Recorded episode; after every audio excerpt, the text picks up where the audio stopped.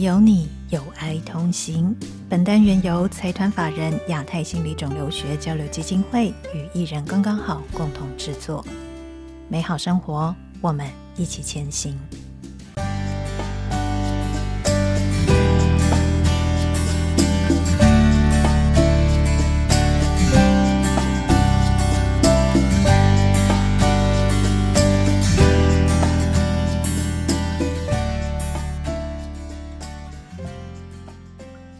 大家好，欢迎收听《心里有你，有爱同行》。我是亚太心理肿瘤学交流基金会董事长方俊凯。大家好，我是《心里有你，有爱同行》共同主持人依依。我们制作这个节目是亚太心理肿瘤学交流基金会在二零二三年基金会成立的第十年所做的突破，希望可以用声音陪伴大家，尤其是陪伴罹癌的病友，还有大家周围的亲友。我们也会分享基金会董事长方俊凯医师在精神医学安宁照顾领域的经验，希望可以对大家有所帮助。今天节目一开始啊，我很想要先请问一下方医师，你在二零二二年出过一本书，叫做《类生酮加宅运动方式瘦身法》，精神科名医方俊凯八个月甩肉十九公斤的健康秘籍。你这个。减重经验其实还蛮惊人的，我就是很想要在节目一开场就先请教方医师哦。减肥呀、就是减重这个十九公斤，将近二十公斤，对你自己的心情或者是生活有没有带来什么影响？当然有很大的影响啊，最大影响就是重新正视自己对健康的定义和态度。因为其实之前我都是呃在做很多健康的工作，但是我自己的呃身材其实就是不太健康。呃，生活模式也因为工作的形态变得很不健康，因为之前健康出了一些小小的麻烦哦，就是三高的问题，用了一些方法让自己瘦下来之后呢，又后来又出了书嘛，所以就必须要维持健康。啊，所以这样的状况呢，反而让自己呃更能够专注在自己身体的形态啊，或者是说呃整个身心的一个状态，我想这是很了解的事情，就像。呃，很多生病的人在生病之后才会开始很认真的呃去注意自己的身体状况一样。诶，减重那么多，对心情真的也有一些不同的感受吗？嗯、呃，对，因为减重是很困难的事情啊。呃，我过去有无数次减重失败的经验。当你累积很多减重失败经验的时候，你会觉得自己很多事都做不到。可是呢，如果呢，呃，有一次很好的减重成功的经验的话，你就会对自己的。自信心能够提升，特别是发现到只要你用对方法，你就呃可以达到你的人生目标啊，那就会让你的信心呃更好，然后心情会愉快很多。哦，这是一个成功经验带来的改变。是啊，所以应该为我们的生活找到一些小小的成功经验的，呃，不管是大或小啦，所谓的这个，诶，觉得自己达标的这个成功经验，都是对生活来讲还不错的。那那依你。也曾经有过减重经验，或是有类似的这种可以成功的经验吗？哎，我呢，减重经验呢是在很年轻的时候，我也不确定那算不算减重经验，因为是诶突然就自然而然瘦下来，因为我的婴儿肥可能从青春期一直到大学毕业，但是我最近呢、啊，最近的话，我自己有一个成功经验，我以前没有在练跑。因为呢，在四月中啊，我即将要去参加一个路跑活动，所以我要开始练习。然后我之前 大概可能跑个一 K 啊、两 K 啊，哦，我就觉得全身没力。结果前几天呢，有一天我下班的时候，我就从竹围一路跑到北投，很远嘞。对，我达标了，我非常高兴。对，但是虽然我好累好累，但是哎，这个。这是一个完成自己的一个小小目标啦，还蛮开心的。然后也给自己很大的鼓励耶，就一直鼓励我说：“那我我是可以办得到的。”是没错，对，嗯，这样真的很好。好了，回归我们今天的节目的题目啊，我们今天其实是要谈的是活出美好人生。那不论是我们刚才听方医师你提到你之前的一个很多次，然后后来。前一阵子，这个终于成功的有明显显著改变的减重经验，或者是说呢，我自己最近在生活上面的一个呃运动表现，我觉得这个都是我们生活啊，或者说我们人生里面的一个小断点。因为人生我觉得它应该是一段一段的，活出美好人生这件事情哦。呃，我我想先请问方医师，你对活出美好人生，或者是说美好人生，你的定义是什么？的确，美好人生这个定义呢，哈，会根据每个人的状态，还有不同时代，呃，对美好的感受有所不同了。但是我觉得人生呢，就像刚刚一提到的哈，它就是人生一小段一小段的累积啊。我这几年对于美好人生理解呢，就好像那个数学的微积分一样。如果呢，你每个人生小段落呢，都累积一点小小的开心的、愉快的、满足的一种感受的话，或者是诶有一些些没有遗憾的感觉哈，这样子不断想要累积的话，那个整个加起来哈，一个 sigma 加总的概念，就会让你觉得说，诶，人生是不错，一个美好的状态。换句话讲，好像并不是。呃，美好人生好像并不是在追求一个目标，达到什么目标，我人生就美好，而是呢，在人生每个小小的段落呢，哈，都能够呃感受到自己的呃存在感啊，幸福感，却这样子呢，就是一个很美好的人生了啊。当然，有人会追求一个更远大的目标哈，但是如果为了追求更远大目标而忽略掉每个活着当下的话，那算是美好人生吗？呃。可能最后是成功的人生呢，但是是不是真的感觉到美好呢？我也不是很确定。所以感觉每一个当下啊，让自己过得更有存在感，我觉得这就是一种美好人生。嗯，刚才方医师讲有个对我来讲，我自己感触还蛮深刻的哦，就是要感觉自己的存在感，以及感觉感受自己的当下，我觉得这个好重要哦。感受当下，要能够知道自己当下的感觉，还有想法，还有认识当下的自己，诶，其实蛮难的哦。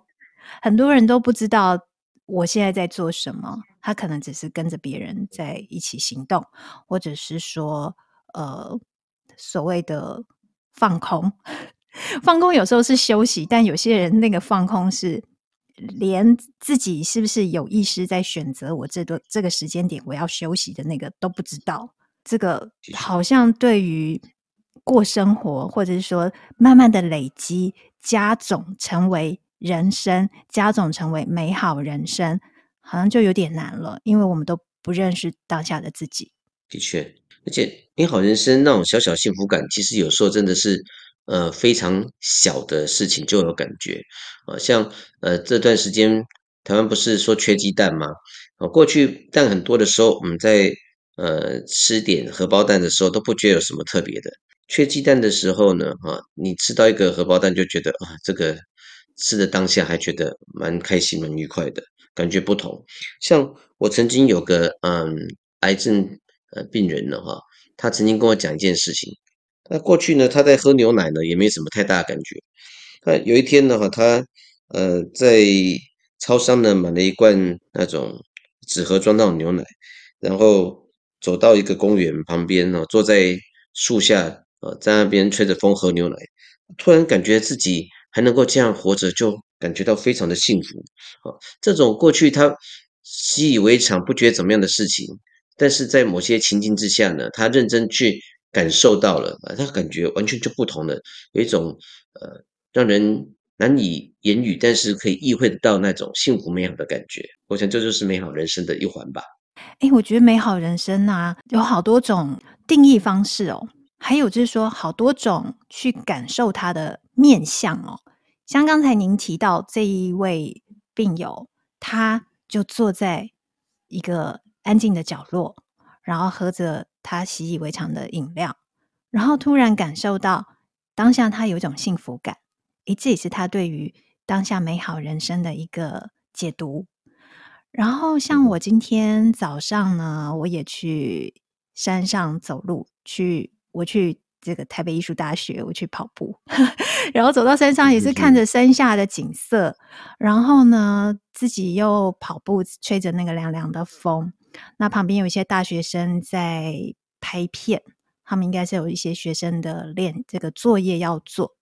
那你当下听的那些声音啊，风声啊，然后呃很零零落落的旁边的人打球的声音，还有自己的脚步声，啊，虽然也是跑得很累哦，可是当下也是有一种幸福感呢，就觉得我好棒哦，我可以拥有这一个安静的时刻，然后可以拥有这一个呃很专心自己在跑步的时刻，这也是一种美好人生。真的有好多种面向可以去观看哦。呃，像现在如果在听我们讲话的听众，现在不管是刚好在开车看着风景，或者是呃在家里面喝着饮料在听，我觉得这种时刻呢，也会是一种美好的人生啊。对耶，就好像因为我们今天是采取以声音节目的形式，想要来陪伴大家嘛，所以说呢，大家真的可以开着 Podcast 节目啊，听着。声音听着啊、我跟方医师的聊聊天的内容，也自己想想看，美好人生对你来说是什么？此时此刻是不是也感受到有一些的愉悦跟幸福感？觉得这个都是我们希望可以带给大家的。像刚才方医师啊，您有提到啊，您就是跟您的病患对谈，然后他告诉你他的一个宁静的喜悦的。一个时刻嘛，然后这个是他之前可能没有去特别感受到的。突然有一天，喝着一样的饮料，坐在可能也常常坐坐的那个角落，突然发现一一切又不同了，感觉不同了。你有没有曾经去引导您您的病患啊，去引导他们去思考他们的美好人生是什么？对，呃，一直都有，但是呢，我发现，呃，在我比较年轻、比较没有经验的时候呢，跟我后来年比较年长，然后又有经验之后，我做法完全是不一样的。在我刚开始做医师没有几年，大概是前前十年左右吧，会告诉病人呢说，哎，我们要积极努力抗癌，然后把这个治疗达到完成的地步啊，跟着。你的肿瘤科医师啊，然后一步一步达到各种治疗的目标，然后你就会赢回你的人生啊，这就会是你创造美好人生的机会。呃，过去我都会用这样的一个角度来来跟病人打气加油，但是呢，这几年下来，我感觉到很不一样的事情是啊，其实如果等到未来才达到一个。就是抗癌成功了，你才能够有美好的人生。就好像目的地达到了，你就会变得更好。这样的话，好像呢会失去人生很多的东西。其实啊，每个小小的生活的感受啊，其实都可能会带给我们很多的成长。而这些历程呢，我们认真去思考的话，它其实都是一些美好人生的这种要素。诶，因为很多时候啊，我们常有这种经验，回想过去一些。在当时好像很悲惨的，或是很不愉快，甚至很伤心的一些回忆，怎么过了一段时间之后，甚至几年后呢？再回想的时候，突然觉得，哎，当时自己怎么这么棒呢？怎么可以克服这么多的困难呢？然后觉得自己也是很美好、很棒的，还好庆幸有那样子的一段经验。这个其实呃是很不一样的。所以如果我们一直都以目标导向，来寻求什么是美好的话，其实，在抗癌的路上呢，可能会忽略到呃，我们很多的一些很珍贵的时候。后来这几年，其实我反而会改变一个想法，会跟哦一些癌友呢讨论一件事情，就是说，那我们现在的生活形态是什么？不管呢，呃，现在的自己是不是持续在抗癌的路上，就是说还准备手术啦，或是。呃，接受化学治疗啊，或是放射线治疗，甚至一些其他的疗法啊，还是说呢，已经呃这些治疗都做结束了，那就是定期的跟肿瘤科医师在做追踪。在不同的阶段，其实我们都需要是有一个很基本的，就是我们现在生活形态是什么？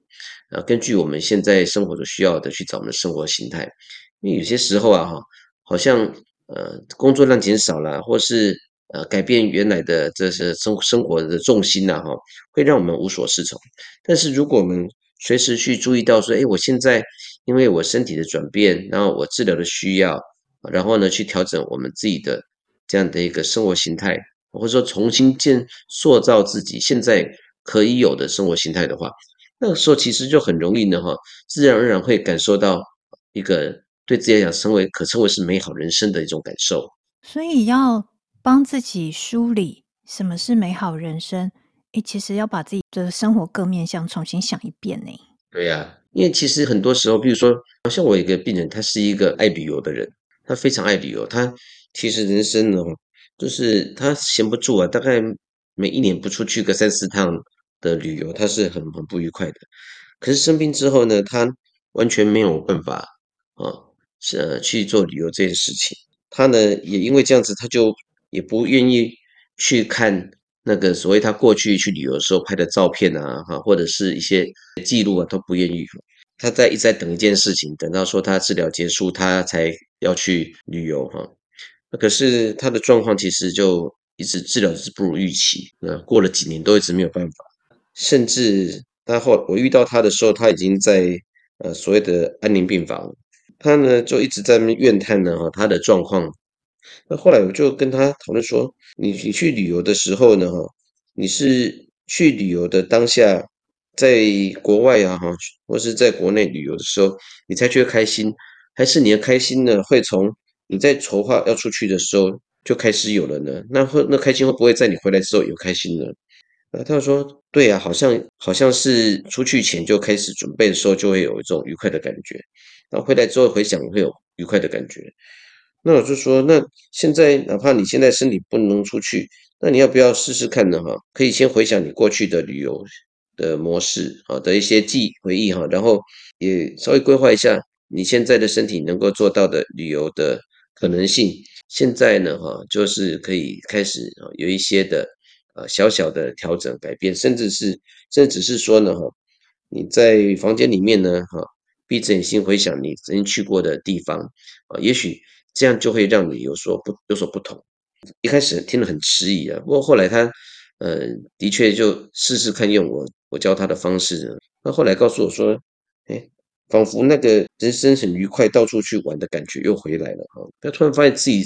即使自己人生的，哈，真的做了很多的事，有很多的经验，哪怕未来真的没有机会啊，再去做一次所谓他过去习惯的那种旅游，他也可以透过呢，哈，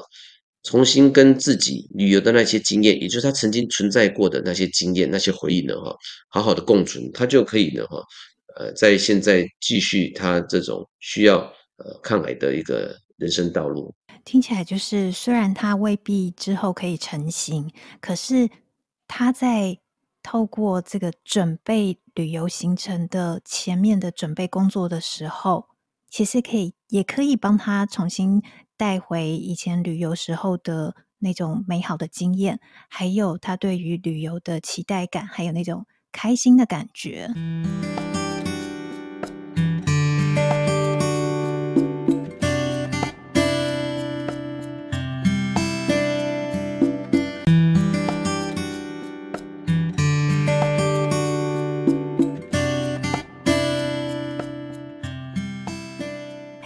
医师，我想问一个，你们临床上面就是你的工作，我相信每一位病患他的情况都不一样嘛。比方说，以刚才这位朋友的例子来说，啊、呃，你在跟他的前面的对谈，了解他的兴趣，在鼓励他去做一些事情，然后呢，呃，看着他也付出行动之后，他再回馈你，他的感觉如何？那每一个病患都不一样啊。那你在你的那个临床工作上有一个 SOP 吗？还是你要针对每一个每一位朋友都要去克制化，然后要去追踪他现在的情况？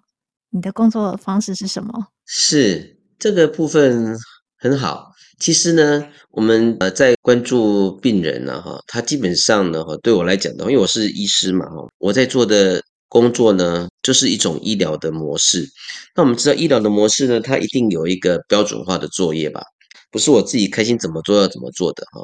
一定是呃，透过很多别人的经验，然后有实证的基础之后呢，告诉我们说这个模式做会怎么样，那个模式做会有多少多少的效益，或是一些相关的一些风险，我们都会这样的考量的。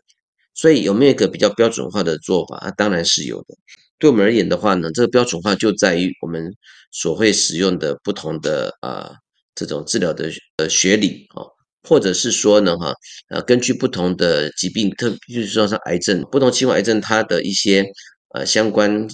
可能会带来情绪啊，或者是心理上的困扰啊的一些呃，我们说所谓的存在议题也是不相同的。啊，所以我们当然会有一些很标准化的事情，就举个简单的例子，譬如说乳癌的患者啊，他的状况一定跟肺癌的不一样啊，乳癌的患者他可能更多会。考虑到的是他外观的改变，那身为女性的一个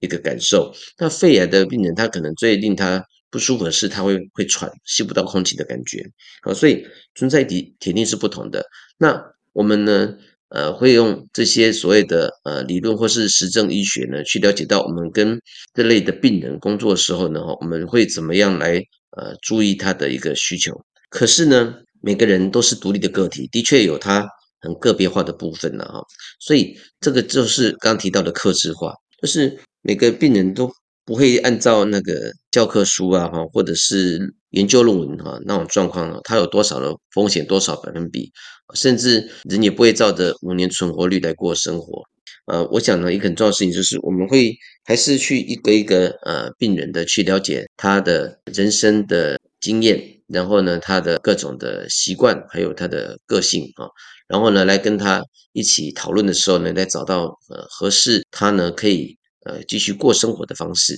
啊，所以既需要呃实证为基础，有标准化的作为，也需要呢哈就是个别化，透过理解让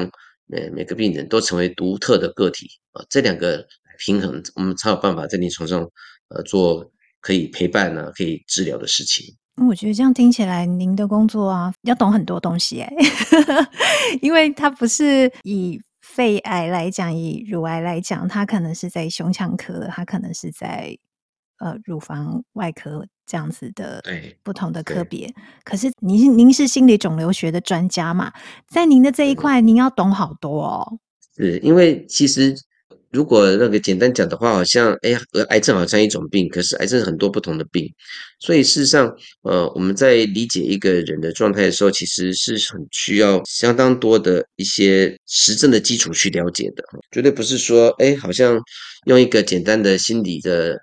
呃模式哈，就是说啊，那个因为有一个外在的刺激，我们就会有一个心理的反应，然后我们就会有什么行为，不是那么简单的一个模式就可以的，需要。更多的先辈的知识呢，才能够跟呃我们的呃病人哈不同诊断的癌友呢哈来来工作。如果啊，我想要把你当成一个设计师，因为你要引导你的患者，他们一起去设计他们，去想象他们的美好人生是什么嘛？那你可能就是一个设计师，嗯、或是你是一个设计顾问。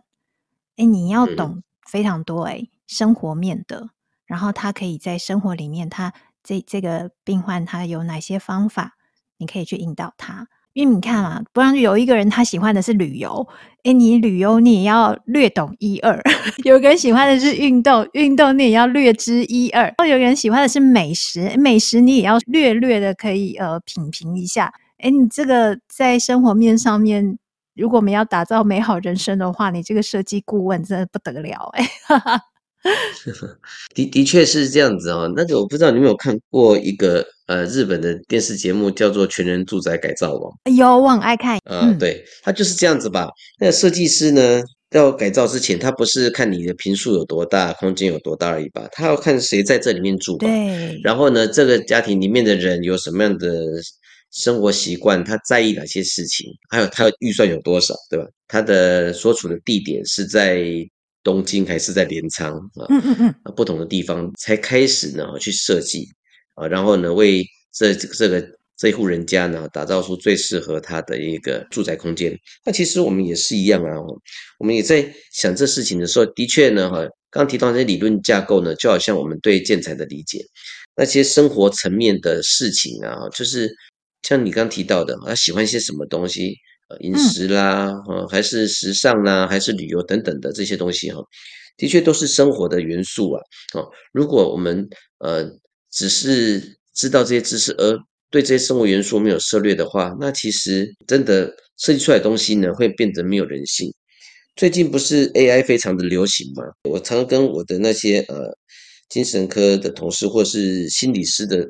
同事，还有的那些心理心理学系的那些硕士生啊，讲一件事情：当这些呃人工智慧发展的越来越好，然后呢，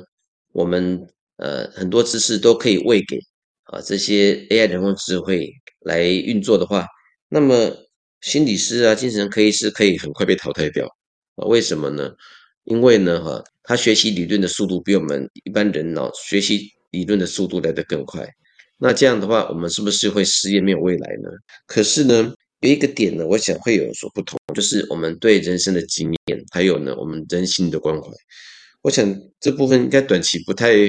可能 AI 那么快学起来吧。所以，如果我们真的要呃帮助一个人哦。啊，帮助还有帮助任何我们想要帮助人，其实我们很多的经验还有我们人性的关怀，我想这部分会是我们真正成为一个可以助人的人可以做到事情。真的，因为 AI 的话，它最难以取代的是那个人生而为人的创造性还有情感，这个是他们很难取代的。嗯，他们可能可以在。呃，知识层面、技术层面上面，或许哪一天我们只如果只会这些东西的话，就会被 AI 给取代掉。但是你，你人身为人的感情、身为人的感受，还有创造力，那个好难。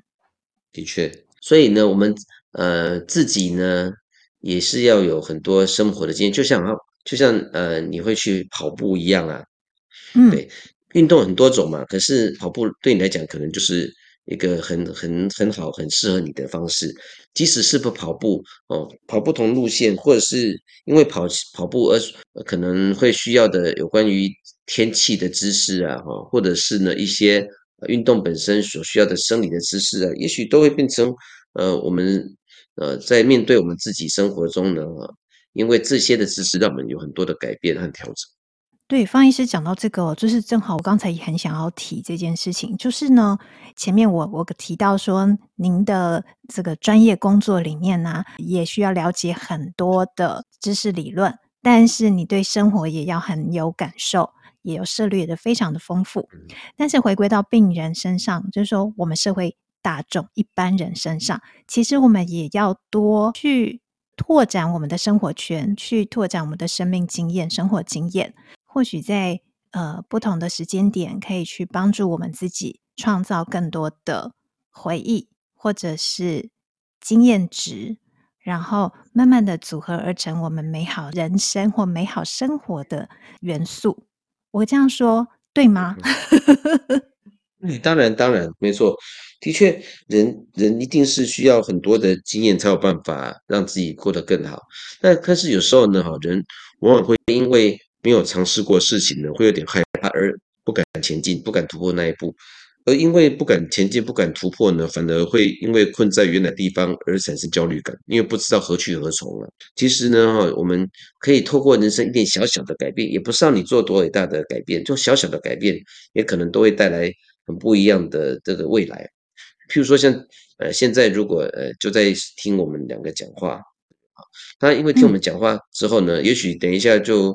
呃，因为这样就决定好好的去吃一顿饭，或者是呃去外面散步，看个天空，或是看着外面的雨滴哦，做一些小小的改变，也许都会让自己有一些小小的突破。这些小小的突破本身呢，那种小小的勇气呢，就可能在未来产生大大的改变了。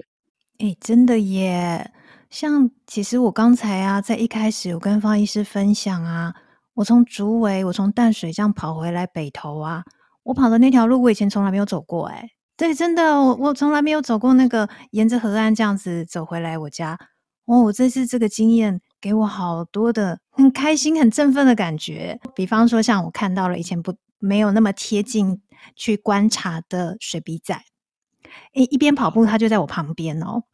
那个是手就可以碰得到的近距离哦。还有呢，我看到了那个停在河岸的船啊。那个近的距离，还有我在看着河面，然后看着焚化炉，就近近在眼前。我把它当成一个我接近我家的一个指标，那个感觉都是以前不曾有过的。就是这一个是很对很多人来讲，他或许很平凡，或者是他常常做，但是对我来讲是一个全新的经验。我相信对很多人来讲，就像您提到的，因为没有体验过会害怕，就不敢跑出去。那他的经验值因此有限，可能就会有一点点小小的可惜哦。他可能就稍微的就会错过了一些生活里面很很难能可贵的那种开心的感觉。所以就给自己一点小小的勇气，小小的机会，做小小的改变就好。哪怕你家附近都不知道走了多少年了，但是如果你愿意多一点出去走走，多看看一点的话。也许那个发现都是会让你很很讶异的。嗯，真的真的，这个方医师鼓励我们，这个真的太好了。诶，可是啊，就像你讲的哦，因为真的很多人会因为那个以前的经验啦，就说，诶，我没有经验过，我就不敢，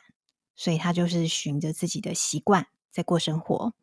那还有一些人呢、啊，他是觉得，诶，我可能因为有生病啊，然后呃，可能在预期我自己。剩下的这个时间有限，他就给自己了很多的限制，不想要做改变了。在这种呃，不管是外在或是自己心里面跑出来的限制或者是阻碍啊，笼罩在自己的头上的时候，你会怎么样去协助他们做一些尝试或者是改变？还是说就很尊重他们维持原本的模式在过生活呢？我一定会很尊重他们有这种想法，但是呢，尊重他们有这种想法，不代表说不建议他们做改变了。因为其实我们人都是这样子啊，遇到一些事情的时候呢，总是总是会担心、害怕，不知道怎么办才好。如果再给自己多一点时间的话，也许有不同的看见嘛。刚刚提到呢，人的生命有限这件事，这个感觉吧。其实我们每个人呢，不管有没有生病，哪个人不是生命有限的？对了，都是这样子啊。嗯、但是，所以那个生命有限的感觉，的确是这样子。我们不会因为再过几年后呢，哈，你会怎么样，然后就就做了什么调整。这几天呢，哈，有一个很有名的歌手叫张学友，呃，他最近呢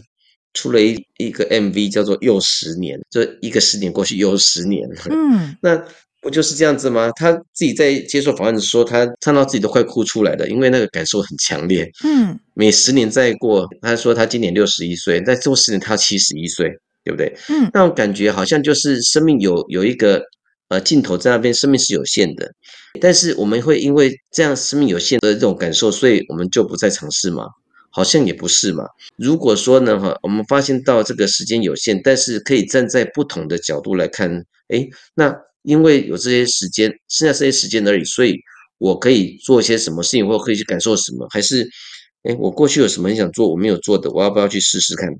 也就是说，不管你是从哪个角度，因为不想遗憾而去做什么事情，或是你想突破而做什么事情，或者是有人啊邀你，然后呢说你要不要来做某件事情，不管是什么原因、什么理由。你就是去做一点小小的改变，那个小改变都可能像是蝴蝶效应一样的，带来很让你不可思议的那种呃尝试跟感受，而这种感受或许会足以呢让你的人生呢感受到说，对，真的是呃人生还是很美好的啊，甚至有些不枉此生这样的一个感觉啊，也就是说，其实都是有一些小小突破的勇气，就有可能带来很大的效应。对，就是蝴蝶效应哦，大家都。常把这个名词挂在嘴巴上，或者是常听过，但是其实我们自己就可以做得到。哎，诶，那方医师，你最近有什么计划吗？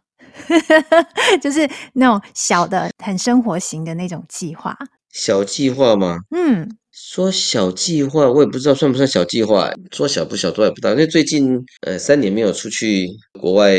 旅游开会了。嗯，那最近呢，因为疫情也比较缓和，然后呃。政府啊，医院呢、啊，对于我们出去做什么事情有些调整哦，所以最近大概有些计划，就是说准备要重新再去呃出国跟国际人士交流开会这件事情哦。虽然我们也一直都有在线上开会啦，可是呃，毕竟出国开会跟他们交流也不太一样。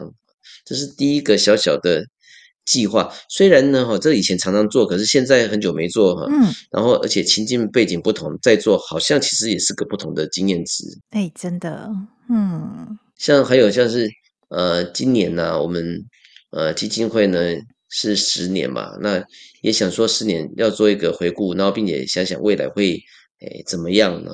来做更多的一个服务啊和发展哦。所以这也都是目前的小小的计划。好，令人期待。我之后可以再来问你，那你现在这个进度怎么样？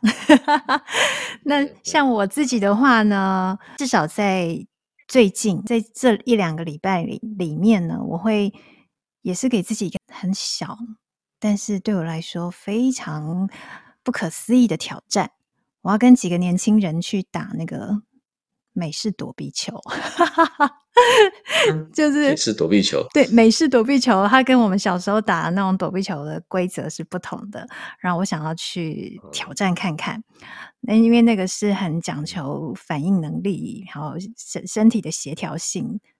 种种的这个身体能力的一个运动，我很想去尝试。再来的话，就是四月我会去这个，我的是我是一个路跑小白。但是呢，我想要去尝试去挑战看看路跑。那在接下来呢，我也希望今今年可以自己多爬一些山，这样子。对，这也是我给自己的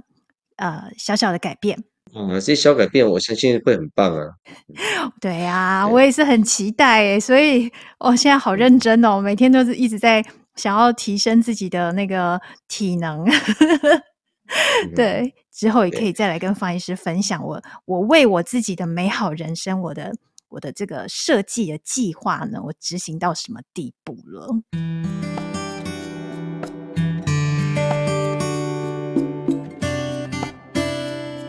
太好了，嗯，对，你刚刚提到躲避球啊，嗯、我我常常跟病人提躲避球的例子，哎，哦，我不知道你那个美式躲避球它是什么规则，但是一般躲避球都有。都有要躲球嘛，对，对不对？这是一定有的元素。反正打，嗯、对，还有另外一个是会，如果接得到球的话就接手吧，应该有这个元素吧？也有，对，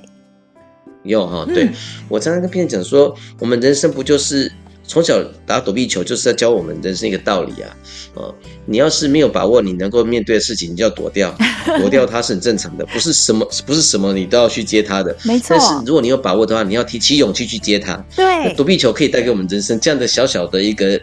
小小的一个道理，让我们呢哈，然后你又更活用这样的道理的时候呢哈，就可以让生活过得更美好。太棒了，我接下来我会认真的打这一场球，我要去。再更深刻的体验这个人生啊，人生就在这一场球赛里啊！